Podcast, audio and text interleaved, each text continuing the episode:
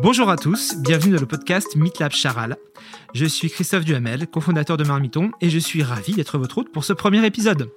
Dans ce podcast, nous allons décrypter avec vous les tendances et les évolutions de nos modèles alimentaires, car le monde change et nos habitudes changent avec. En 2019, MeetLab avait d'ailleurs organisé une table ronde sur l'assiette connectée. À l'époque, juste avant le Covid, un Français sur quatre utilisait déjà une application pour l'aider dans son alimentation. Quatre ans après, qu'est-ce qu'il en est? Et pour ça, j'ai le plaisir d'accueillir Christophe Lavelle, chercheur au CNRS et au Muséum d'histoire naturelle, spécialiste de l'alimentation. Bonjour Christophe. Bonjour Christophe. Est-ce que tu peux te présenter rapidement, s'il te plaît? Oui, mais comme tu viens de le dire, alors le CNRS, c'est le Centre national de la recherche scientifique, c'est ma maison mère, et euh, mon laboratoire est hébergé donc au Jardin des Plantes, sur le site du Muséum national d'histoire naturelle. Le CNRS, comme le muséum, sont des établissements connus pour leur approche euh, très interdisciplinaire, c'est-à-dire qu'on y fait euh, aussi bien des sciences dites dures, hein, maths, physique, chimie, bio, que des sciences euh, humaines, c'est-à-dire anthropologie, sociologie, géographie, histoire, etc. Et c'est mon approche de l'alimentation, c'est-à-dire que je suis vraiment sur les, un peu à la frontière entre anthropologie et aussi microbiologie et épigénétique, qui sont mes domaines initiaux. ce qui est intéressant, c'est de voir que tu as une approche qui va être hyper large, donc à 360 Alors justement, pour commencer, est-ce que tu pourrais nous donner une définition ou ta vision de ce qu'on appelle l'assiette connectée? Alors l'assiette connectée, comme son nom l'indique, ça relève du fait que notre manière de manger va reposer sur euh, cette fameuse hyperconnexion à toutes les échelles. C'est-à-dire la première échelle, c'est celle du produit.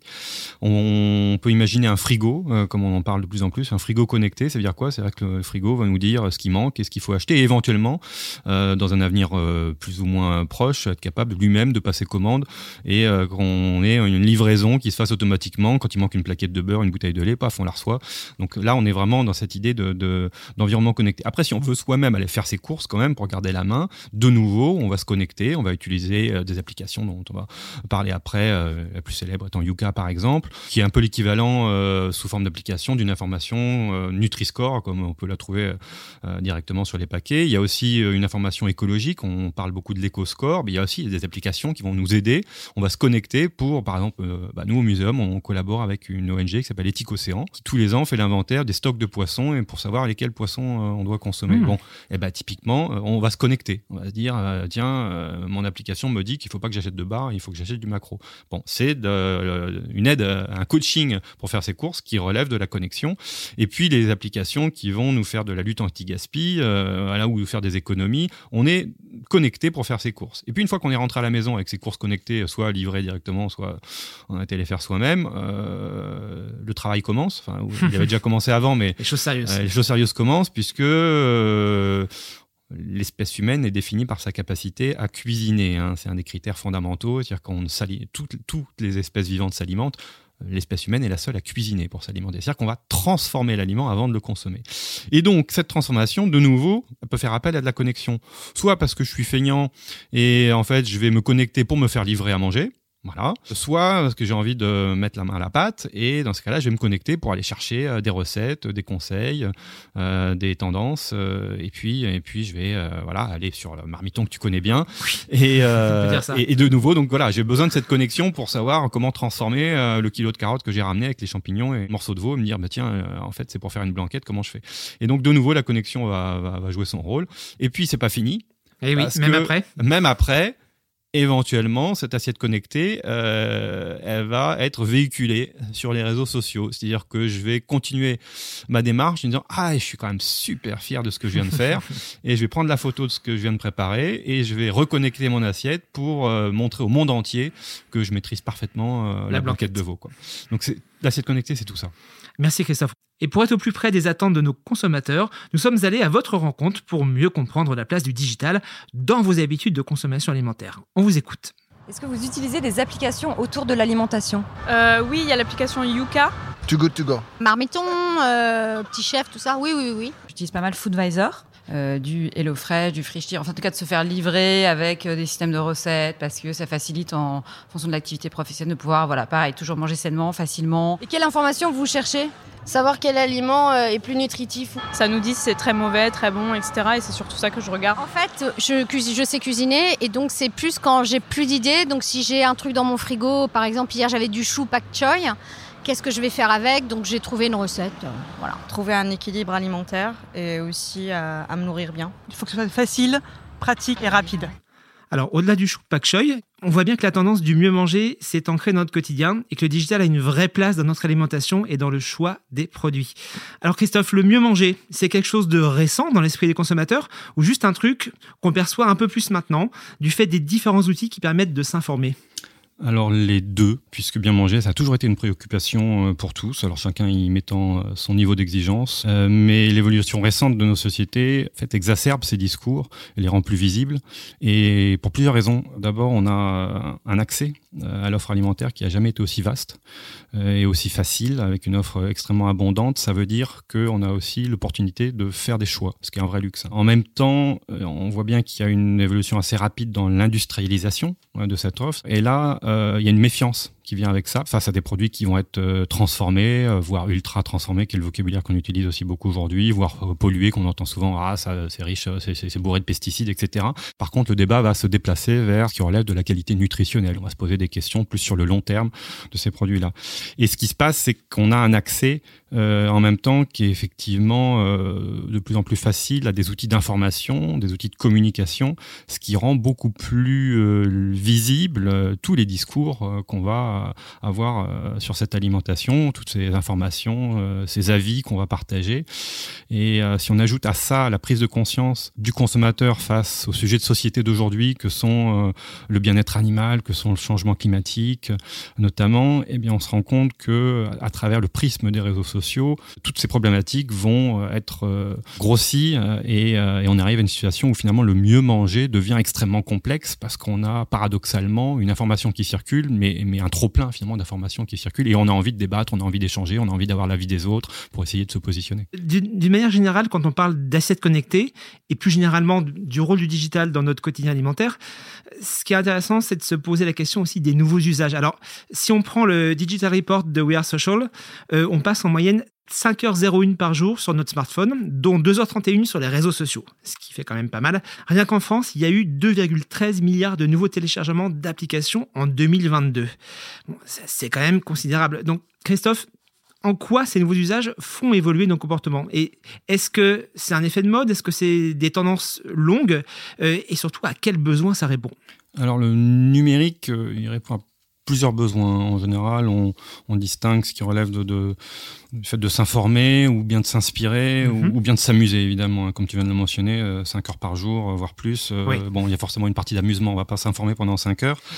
Et il faut ajouter à ça quand même un côté pratique. hein. Euh, beaucoup de, de ces outils permettent de faire des commandes en ligne, de réserver un resto, etc. Donc Ouais, ça, c'est quand même des choses qui, qui, qui changent le quotidien. Maintenant, euh, même si téléphone portable, hein, puisque tout passe par là, et notamment smartphone, hein, euh, comme on dit aujourd'hui, L'extension de nous-mêmes. Exactement, a, a- a évidemment profondément bouleversé nos, nos vies au quotidien. Il faut bien comprendre que toutes ces applications et, et les réseaux sociaux, d'ailleurs, qui passent à travers des applications, hein, que ce soit euh, Twitter ou autre, il y a, il y a un- il y a un, un filtre dû à l'utilisation de ces applications et notamment un, un filtre qui peut être générationnel. Sur euh, le smartphone, justement, que je viens de mentionner, on- 94% des euh, 15-29 ans, donc on va dire les jeunes, hein, sont équipés d'un smartphone. Euh, c'est seulement 36% des seniors, en tout cas des plus de 75 ans. Donc on voit déjà qu'il y a un écart, beaucoup un écart générationnel. Il y a bien sûr une logique de construction identitaire qu'on va retrouver sur tous les sujets de société liés à l'alimentation qui est un ancrage justement très fort euh, dans notre identité. Euh, donc euh, voilà, faut se méfier. C'est pour ça que, euh, enfin, faut toujours se méfier entre le buzz, hein, comme on dit, qui est véhiculé sur les réseaux, Mm. et puis la réalité. Or, euh, l'avantage de, de l'approche scientifique, c'est que normalement on s'ancre dans le réel et puis euh, au-delà de faire euh, bah, des micro-trottoirs qui sont euh, on va dire informatifs illustratifs plus qu'informatifs on va essayer d'aller chercher des chiffres de la consommation et des fois on a des surprises J'aimerais bien maintenant qu'on rentre un petit peu dans le côté plus concret de quelques applications et sites. Alors, selon une étude de YouGov pour Too Good To Go de septembre 2022, 38% des Français utiliseraient une application anti-gaspi. Il y a aussi tout ce qui est scan de produits pour savoir si les produits sont bons, pas, pas bons, entre les deux euh, au-delà du Nutri-Score, comme Yuka, évidemment. Euh, et évidemment, tout ce qui est appli et sites de recettes. il faut dire une chose, si les sites et les apps de recettes voient leur audience un petit peu euh, stagner, parce que bon, on a atteint, je pense, une sorte de, de palier, les autres continuent à progresser. Typiquement, Too Good To Go, Joe ou Yuka sont en augmentation en termes d'usage. Alors, c'est pas, c'est pas exponentiel, mais ça continue à progresser. Alors, la question que ça mène à se poser, c'est est-ce qu'il y a différentes catégories de ressources, euh, différentes catégories de, services, les apps et les services pour apprendre, ceux pour acheter, ceux pour s'inspirer, euh, et ceux qu'on regarde juste par plaisir, par pur plaisir? Bah, Évidemment, tout, ça va se retrouver dans ces nouveaux outils euh, avec un rapport numérique qui reste très personnel. Alors, quand je dis personnel, une fois de plus, c'est aussi euh, générationnel, culturel, éducationnel, etc. Euh, avec, je dirais, deux, deux grands écarts, euh, c'est que d'un côté, une utilisation qui va être très passive, donc c'est le côté loisir, ludique, je fais défiler du contenu un peu pour passer le temps. Euh. c'est ça, ouais, c'est le, c'est le, temps de cerveau disponible qu'on utilise. je regarde des photos de plats, euh, je regarde des petites vidéos marrantes avec des gens qui font de la cuisine avec du fromage fondu, et puis, etc. et puis une démarche beaucoup plus active qui je vais chercher l'outil mmh. numérique. Mais justement, par rapport à des applications comme Yuka, est-ce qu'on les utilise pour s'informer avant d'acheter ou peut-être un peu plus pour se rassurer. Quelle est ta vision là-dessus? Soit on va chercher purement une aide à la décision, c'est-à-dire que mhm. euh, je vais scanner un peu tous les produits ou je vais euh, me brancher avant pour savoir quoi acheter. Ou soit, effectivement, on va chercher, alors se réassurer ou, chercher, comment dirais-je, dans quelle mesure on va se permettre quelques écarts à la bonne conduite qu'on avait envie de se fixer. C'est-à-dire qu'on va dire, ah, ce paquet de chips, j'en ai quand même vachement envie. Allez, on ne peut pas s'empêcher de le scanner un coup, de voir ce que nous dit l'application et là soit ça va nous faire changer de décision ou soit on assume. On se dit ouais mais bon j'en ai quand même envie. Au moins on a l'impression de s'être informé et d'agir en connaissance de cause quitte à assumer euh, de ne pas être totalement euh, dans la doxa. Et, et, même est-ce qu'on peut pas se dire que quelque part, en scannant le produit avant, bon, on a fait sa part et quelque part ça nous absout un peu de ce péché de du Nutri-Score des e. Là, faudrait rentrer, là, faut charger une appli de psychanalyse. c'est ça. C'est pas le sujet du jour, mais on pourrait revenir dans un prochain podcast. Parlons maintenant d'influence. Alors ça, c'est évidemment quelque chose qui concerne majoritairement les plus jeunes, même si chaque année on se pose la question de est-ce que, est-ce que, est-ce que TikTok, est-ce que Snap sont réservés aux jeunes? On s'aperçoit qu'en fait euh, l'âge moyen de la cible a tendance à évoluer très très vite parce que évidemment les outils des plus jeunes intéressent les moins jeunes, mais il y a quand même quelques tendances de fond. Alors on est allé interroger quelques Français sur ces influenceurs food qui nous accompagnent au quotidien. Est-ce que vous suivez des influenceurs ou des comptes pour euh, cuisiner? Non, je suis ma grand-mère. Bah, J'archive beaucoup de contenu avec des idées de recettes pour avoir des petites inspirations, surtout avec les aliments qu'on a déjà chez soi, c'est pas mal. Euh, J'aime bien regarder euh, des, oui, des trucs de cuisine sur les réseaux, mais on peut pas dire que je les suis réellement. C'est plus pour l'aspect euh, esthétique que l'aspect euh, comestible. C'est joli, ils font ça joliment et du coup ça donne envie de refaire pareil. Mais effectivement, d'influenceurs ou pas culinaires, mais oui, oui, ça je regarde, pas mal. Food des pâtissiers surtout. je regarde beaucoup la télé à la cuisine pour Top Chef, etc. Donc voilà. Pas vraiment les influenceurs, mais sur mon feed, dès que je vois des recettes, mais je suis pas particulièrement des influenceurs. Et est-ce que quand, vous avez cuisiné, est-ce que vous postez vos réalisations sur vos réseaux? Euh, Oui, ça m'arrive. Ce matin, j'ai fait une confiture d'abricot et j'ai euh, fait ma petite vidéo de 3 secondes. Non, je partage aux amis et à la famille éventuellement, mais non, non. Pas du tout. Ah bah oui, c'est une fierté. Une jolie photo, tout bien présenté. Euh, oui. Mais j'aime bien montrer aux gens ce que je fais, même si des fois c'est pas très beau. ouais, j'ai créé un compte Instagram justement sur la pâtisserie où je poste mes créations. Non, par contre, ça, ça m'intéresse pas. Je pique, mais je partage pas, en fait. Alors, c'est vrai qu'il y a une vraie diversité dans les, dans les usages. Et entre celui qui dit que sa grand-mère est son premier influenceur et, euh, et ceux qui euh, vont jusqu'à créer un compte pour partager leurs recettes, leurs réalisations, il y a un monde. Donc, on peut se reposer la question, effectivement, surtout à, l'aune de, de ce qu'on voit en France, mais aussi aux États-Unis, qui est un très très gros marché pour les vidéos de cuisine, où ça a explosé. Mais en fait, euh, à côté de ça, on s'est aperçu que le nombre de le temps passé en cuisine n'avait pas bougé du tout euh, est-ce qu'on peut conclure qu'il y a un usage cuisine utile et un usage purement récréatif, entertainment? Alors, une fois de plus sur les deux, pour rebondir sur le micro-trottoir, effectivement, c'est intéressant de voir les, les, jeunes qui créent des comptes Instagram et puis euh, l'autre qui nous dit que c'est sa grand-mère qui l'inspire. J'aimerais bien savoir combien de grand-mères créent un compte Instagram pour inspirer les jeunes. Ça serait intéressant de regarder ça. Mais c'est vrai que, en fait, quand on regarde l'engouement, que ce soit pour le food porn, comme on dit sur TikTok et autres, ou, ou les émissions de télé, Top Chef pour ne citer que celle-là, mais il y en a plein d'autres, euh, on voit bien qu'il y a en fait, il n'y a pas de corrélation euh, dans les faits. Euh, il n'y a pas d'augmentation du temps passé en cuisine. C'est-à-dire que ça reste quand même sur un côté très spectateur, très passif. C'est même, euh, j'irai au contraire, la, livraison à domicile des plats n'a jamais eu autant le vent en poupe. Donc on continue de déléguer de plus en plus l'acte culinaire. La question à se poser, est-ce que sur cette surdigitalisation, surconnexion, hyper volume d'informations, est-ce que en tant que consommateur, on reste encore maître de son alimentation? Est-ce qu'on n'est pas euh, complètement influencés par tous les discours à droite, à gauche, eux-mêmes plus ou moins impactés par, euh, je sais pas, les marques, les fameux lobbies entre guillemets qu'on entend. Euh, Est-ce qu'on a suffisamment de recul et d'informations pour choisir en conscience son mode de consommation et quels sont les, risques euh, et les enjeux de cette influence sur nos comportements alimentaires? Une fois de plus, on revient encore aux effets générationnels. C'est-à-dire que plus on est connecté, plus on est influençable. Donc les jeunes sont plus influençables de ce point de vue-là. Euh, et avoir accès à des tonnes d'informations en temps réel, ce qui est le cas aujourd'hui, ça pas forcément dire savoir les traiter avec le, avec le juste recul. Euh, sans parler de la nature des informations en elle-même, sur tous les sujets sociétaux qui font beaucoup parler, qu'il s'agisse d'alimentation bien sûr, mais d'environnement ou autre, on a des discours qui sont quand même souvent assez simplistes, euh, voire faux. Euh, et, euh, et, et, ce sont ces discours faux qui malheureusement sont souvent les mieux relayés, parce que justement ils sont simples à relayer. Mmh. Et ce qui pose beaucoup de problèmes, parce que les conséquences sont pas négligeables. On a, il peut y avoir des perturbations des comportements alimentaires justement qui vont jusqu'à certaines pathologies assez euh, modernes et récentes, comme l'orthorexie, dont on entend de plus en plus parler. Et puis euh, le jeûne, le crédivorisme et tout ça, c'est des choses qui sont, qui sont quand même euh, des vrais problèmes de société et qui touchent avant tout la jeunesse. Alors, euh, on parle souvent des TCA, les fameux troubles du comportement alimentaire. Est-ce que tu peux dire en quelques mots ce que c'est que l'orthorexie? Parce que c'est quelque chose qu'on voit poindre comme un, une préoccupation de plus en plus forte chez, chez le grand public.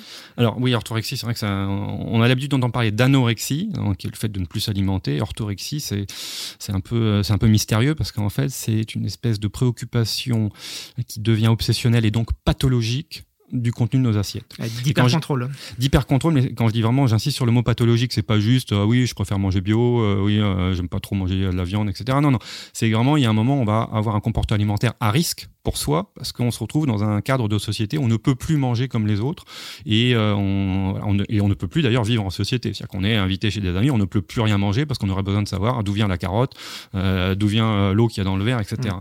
Donc c'est des vrais comportements à problème qui doivent être traités euh, comme n'importe quel désordre psychologique. Et mais encore une fois, ça vient un peu comme ce qu'on disait tout à l'heure, de s'être offre surabondante à la fois en termes d'aliments et en termes d'informations. C'est-à-dire que ça va dans tous les sens, on reçoit des tas de messages contradictoires, on a accès à, à tout ce qu'on veut manger, et donc tout à coup on se, on se crée finalement ouais. des problèmes. C'est peut-être un peu simpliste de dire ça, mais on est non, quand même dans cette euh, idée-là. Est-ce que c'est pas l'idée justement de, de, se dire qu'il y a tellement d'informations qu'on va quand même arriver à tout contrôler, et ça devient quelque chose de complètement... Euh... Et on se rend dingue, ouais, on se rend voilà. dingue en disant, mais bon sang, euh, j'ai lu que ceci, j'ai lu que cela, j'ai lu qu'il y, a de la dioxine dans le poulet, j'ai vu qu'il y avait des pesticides sur les carottes, j'ai vu que dans le poisson il y a des plastiques, et donc je, je mange plus rien. C'est ça.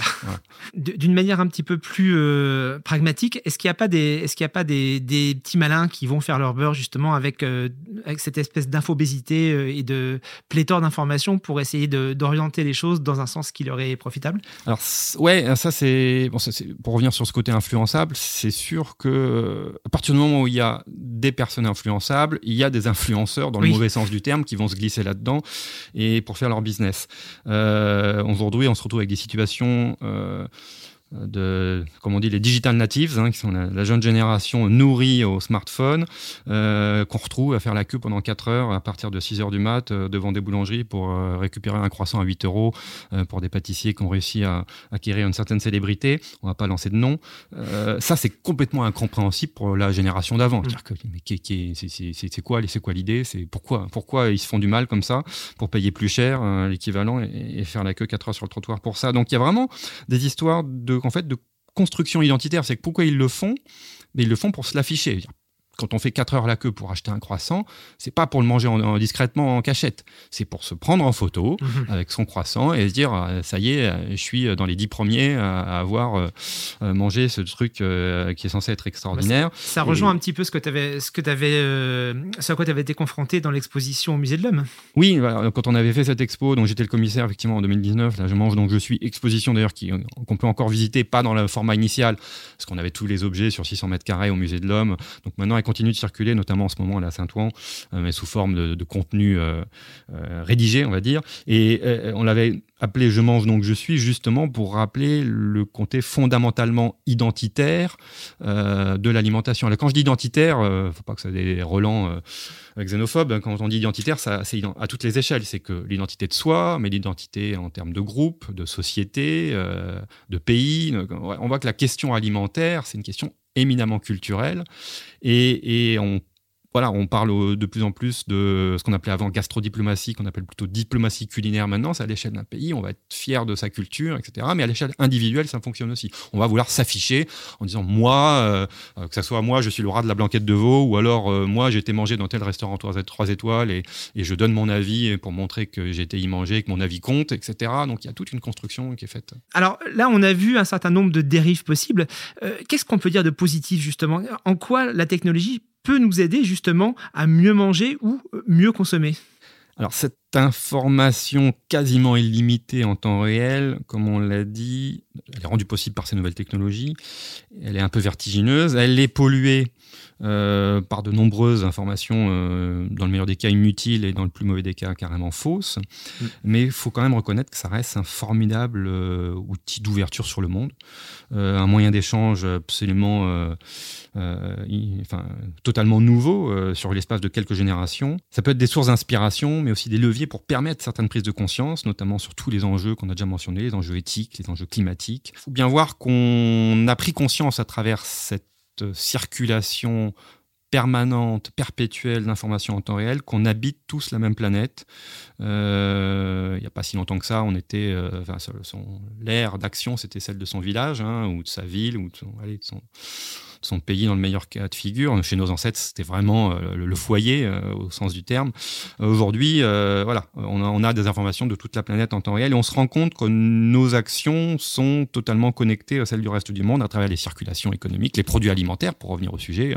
ce qu'on mange dans nos assiettes, souvent, alors pour le meilleur ou pour le pire, vient d'un peu partout. Et en, retour, on voit bien que nos actions, on parle beaucoup du climat, et, et l'alimentation est une part importante de notre levier sur le contrôle du changement climatique, tout ça, ce sont des enjeux clairement planétaires. Et les réseaux sociaux nous le rappellent au quotidien. Ça, c'est plutôt euh, le bon côté des choses. Et est-ce que l'IA peut nous aider? Enfin, l'IA ou l'AI, selon la langue dans laquelle on, cite l'acronyme. Mais est-ce que l'intelligence artificielle peut nous apporter quelque chose euh, pour mieux manger et pour mieux consommer en général? Alors finalement, l'IA, c'est un peu, euh, finalement, c'est un peu comme Internet ou les réseaux ou les applications, c'est-à-dire que c'est, ça reste un outil, un formidable outil, euh, potentiellement formidable en tout cas. Euh, et quand je dis potentiellement formidable, c'est qu'il va falloir apprendre à l'utiliser, à le domestiquer, comme on a appris à, utiliser Internet. Donc pareil pour l'IA, on en est à ce stade-là, où on voit débarquer les, les chatbots, enfin ChatGPT, on a en face de soi un, outil de dialogue, et puis on est vraiment à ces balbutiements où on trouve ça absolument génial parce qu'on commence à dialoguer avec la machine. Et il faut se rendre compte que ça va évoluer d'une manière extrêmement rapide. Et, ça, ça peut vraiment être un très bel outil que je prends un peu comme une sorte de méta-application. C'est-à-dire que cette intelligence artificielle, elle a surtout, je ne sais pas trop si elle est intelligente, en tout cas, elle a la capacité à collecter, intégrer et restituer l'ensemble de l'information existante, ou en tout cas l'information existante circulant sur le net. On reste quand même sur cette limite-là. Et donc c'est pareil pour toutes les applications, les aides à l'achat, on a parlé du Yuka et autres. Euh, C'est-à-dire qu'on peut facilement imaginer qu'on va avoir rapidement des outils capables en fait d'agréger tous les critères dont on parle, les critères nutritionnels, économiques, éthiques, environnementaux. Et éventuellement, et ce qui va être encore plus intéressant, c'est de pouvoir pondérer ces utilisations par nos propres volontés, c'est-à-dire personnaliser les outils, c'est-à-dire que je vais demander à l'intelligence artificielle de dire écoute, moi demain je vais faire mes courses, alors je veux des produits exotiques avec une, empreinte carbone euh, basse, avec euh, telle fourchette de prix et pour faire telle recette. Et puis je vais me laisser guider comme ça par cette intelligence qui va intégrer toutes les données, il va m'aider à aller directement trouver ce, dont j'ai besoin. On s'approche de la fin du podcast. Alors, euh, Christophe, pour terminer, quel serait ton regard sur le futur de l'alimentation d'un point de vue comportemental? Est-ce qu'on va toujours prendre du plaisir à manger, même si notre modèle alimentaire, évidemment, comme le monde, évolue? Alors, en fait, on a tendance à regarder systématiquement avec une pointe de méfiance toute évolution de nos modes de vie et euh, euh, tout nouvel outil pardon, qui arrive sur le marché. Bon nombre de raisons le, changement a toujours fait peur. Mais quand ça touche notre alimentation, qui est quelque chose de très symbolique, très personnel, enfin, un aliment qu'on ingère. Hein, Lévi-Strauss disait ce qui est bon à manger doit être bon à penser. Donc on a une, une, fois de plus un regard sur notre alimentation qui est quand même beaucoup plus, encore plus méfiant que tout le reste de notre vie. Et dans cette sphère-là, faut reconnaître que le plaisir reste restera toujours un moteur essentiel dans nos choix de vie. C'est-à-dire que la culture gastronomique aujourd'hui continue de faire rêver. Le plaisir mhm, alimentaire continue de faire rêver. Il y a quelque chose d'intéressant, c'est un grand chimiste, Marcelin Berthelot, qui a fait un discours célèbre dans les euh, fin 19e, 1894 très précisément, mhm. devant la, la, Chambre des produits chimiques, je crois. Et il se faisait un exercice de style qui est très intéressant, qui est de se projeter en l'an 2000 qui se projetait 100 ans plus tard. Ce qui est quand même compliqué. Déjà, quand on nous dit, euh, souvent les journalistes euh, voilà, m'interrogent qu'est-ce qu'on mangera en 2050 Waouh, euh, déjà, je suis, je suis emmerdé. Si on me disait en 2100, je, vraiment, je veux pas répondre. Quoi. Et Marcelin Berthelot donc, a fait cet exercice et dans son discours, il dit alors voilà, en l'an 2000, nous mangerons des petites tablettes azotées dans lesquelles l'industrie aura réussi à mettre tous les nutriments dont on a besoin et de manière illimitée, etc. Et il, n'oublie pas de rajouter tout cela, alors je n'ai pas la citation exacte, hein, mais tout cela étant soigneusement accommodé à notre goût personnel avec des épices, etc. C'est-à-dire que même dans ce délire euh, techno-solutionniste euh, de nourriture du monde, ce grand chimiste nous rappelle le fondamental qui est mais il faut que ça soit bon. Et eh oui. C'est-à-dire que la petite pilule, si on veut la manger, il faut qu'elle ait bon goût. Et ça, c'est-à-dire c'est pas un hasard c'est pour terminer sur une touche positive, hein, c'est pas un hasard si aujourd'hui que la France reste championne du monde. Alors championne du monde de quoi?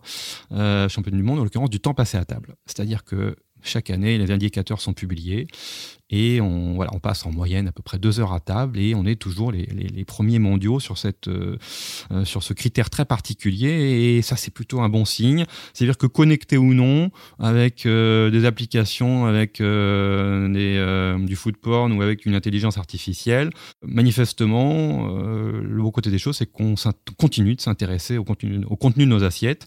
Et l'idéal, ça serait que non seulement qu'on s'intéresse au contenu, mais qu'on en reste maître. Et c'est ça le vrai enjeu. Ok. Bah, effectivement, euh, ça me semble assez positif. De plus en plus d'outils, de plus en plus de contenu, de plus en plus d'informations, mais le plaisir reste au centre. Et ça, c'est plutôt une bonne nouvelle. On pourrait parler des heures de ces sujets qui sont passionnants et vastes, mais bon, il faut bien mettre un point final parce que je commence à avoir une petite fin. Euh, alors, merci beaucoup Christophe, merci à vous tous qui nous avez écoutés, et à bientôt pour un prochain épisode de ce podcast du MeetLab Charal. Merci à toi.